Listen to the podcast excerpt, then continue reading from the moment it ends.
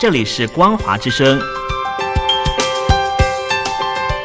听众朋友，从现在开始，请您一起来关心最近发生的新闻事件。欢迎收听《光华随声听》。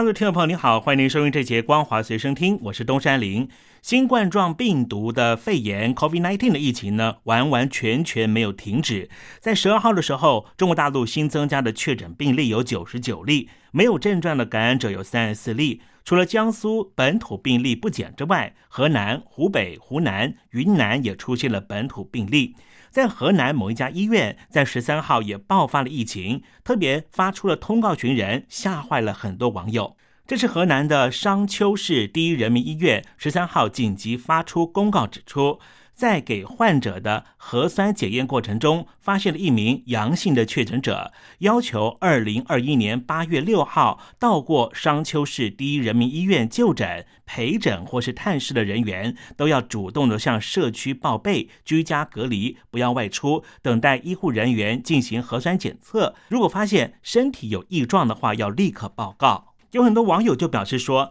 安徽的亳州、江苏徐州，甚至旁边山东曹县都得注意，毕竟附近有好多人都会经常去商丘市第一人民医院。也有人提到，如果这名病例和现有病例存在关系的话，说明了现在的风控措施似乎有漏洞，应该要再加强。江苏的扬州是中国大陆这一波本土疫情的重灾区。在江西的丰城，有一名老师因为建议扬州要测试一下和病毒共存的可能性，没有想到十一号就被丰城市的公安局裁定行政拘留十五天，引发了网友的热议。更有律师公开质疑这个裁定似乎是违法的。最近与病毒共存成为了中国大陆舆论争议的焦点。中国大陆的防疫专家张文宏在七月下旬的时候就发表了与病毒共存观点之后，接连遭到前中国卫生部部长高强等人不点名的发文围剿，并且遭到部分爱国民众辱骂。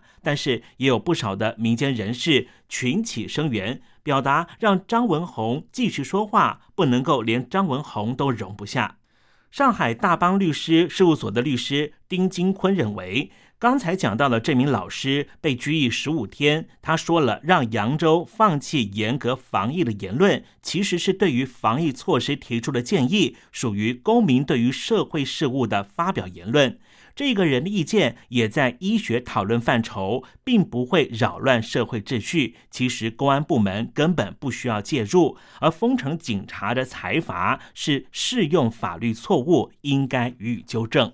在东亚地区，最近的疫情也是持续的升温。南韩方面的新冠状病毒的病例，在第四波的疫情已经延烧了超过一个月，仍旧没有趋缓。在昨天又再度的增加一千九百九十人染疫，非首都圈确诊人数更是创下新高纪录，显示出感染持续的向外蔓延。因为礼拜六到下礼拜一是南韩的光复节，这是连续假期，因此南韩国务总理金富谦特别呼吁，国民假期期间千万不要外出，待在家里面。比较安全。根据报道，南韩已经有两千一百九十八万一千多人至少接种了一剂疫苗，第一剂的疫苗接种率已经提升到了百分之四十二点八，其中八百九十三万多人完成了第二剂的疫苗接种，完成接种率达到了百分之十七点三。根据了解，南安政府考虑莫德纳公司最近发生疫苗供货迟缓的问题，可能会影响接种进度，因此决议从十六号开始就把两剂疫苗的接种间隔时间拉长六个礼拜。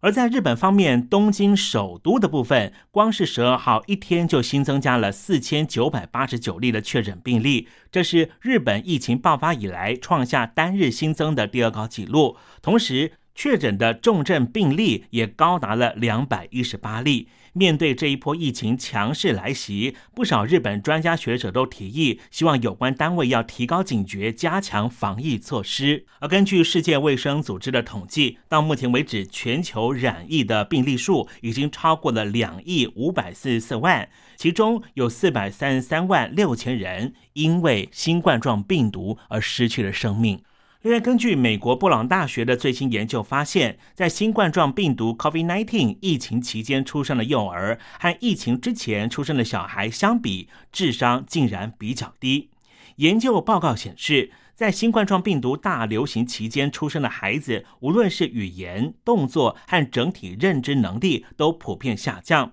在经济能力较差的家庭中，这种状况更为严重。率领实验的布朗大学儿科副教授德奥尼表示，疫情使得公司、托儿所、学校和游乐场都被迫关闭，父母在努力平衡工作和育儿之间感到压力，这也使得婴儿的生活产生了非常大的变化。河南七月份的时候遭逢连续暴雨，酿成严重的洪灾，伤亡极为惨重。最近在河北省好多地方又受到豪雨的侵袭，随州市的柳州镇几乎遭到。洪水淹没，已经造成了八千多人受灾，其中二十一个人死亡，四个人失踪。柳州镇累计的降雨在十一号到十二号就已经达到了一千毫米，因为这个地方地形是三面环山，不利排水，因此暴雨迅速变成了洪灾袭击镇中心，平均的淹水深度达到了三点五公尺，最深的地方竟然还高达了五公尺，超过了一层楼的高度。在财务损失方面，当地政府指出，在这一次洪灾中，受损的建筑物超过了两千七百间，其中两百二十一间倒塌，另外有总长十一点三公里的道路，六十三座桥梁遭到冲毁。目前镇区的电力通讯全面中断，伤亡数字恐怕会进一步增加。上个月在河南的暴雨，官方数据说只有造成三百多人死亡，其中靠近黄河南岸的郑州市受灾非常严重。京广路隧道确认死亡人数有多少人仍旧是个谜，但是确认已经有二十三万八千辆汽车泡水报废，被送到了郑州的郊区。因此，外界质疑官方发布的死伤数字是否属实，而且也有当地的民众不断的拍到现场搬运尸体的画面。不过后来有大陆的网友爆料说，因为伤亡太过惨重。共军接手地方救援人员的工作，其他单位完全撤离。当时有报道，这意味着这个事件可能已经上升到国家机密层级，外界就没有办法知道隧道里面到底死了多少人，而且这样的真相恐怕要留在历史档案里面，永远不会打开。上个月的七月十四号，有一辆载有一批中国工程师的巴士开往巴基斯坦的路上，竟然遭到了恐怖袭击，发生了爆炸，造成十三个人当场死亡，其中有九人是中国的工程师，另外还有二十八名的中国工人也受到了轻重伤。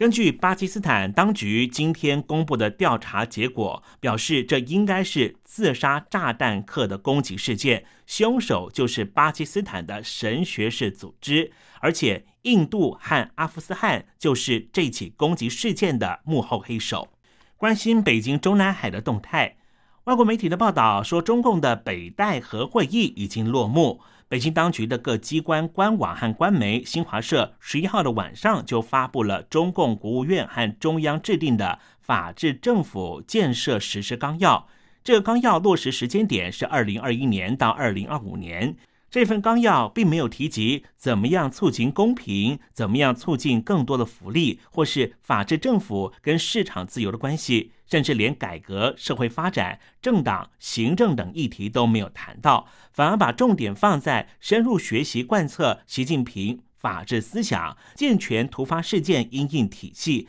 依法处理。重大突发事件等了无新意的措辞，但是其中谈到了要贯彻习近平的法治思想。中共问题专家就表示说，这可以解读习近平确认可以连任了。美国、日本、印度和澳洲日前举行了四方安全对话的资深官员资商会议，其中谈到了台海和平安全的重要性。这四个国家也做出了承诺，未来将会定期开会，并且在今年秋天举行第二次的领导人高峰会议。以上新闻由东山林编辑播报，感谢您的收听，祝您周休二日保有好心情，一切平安。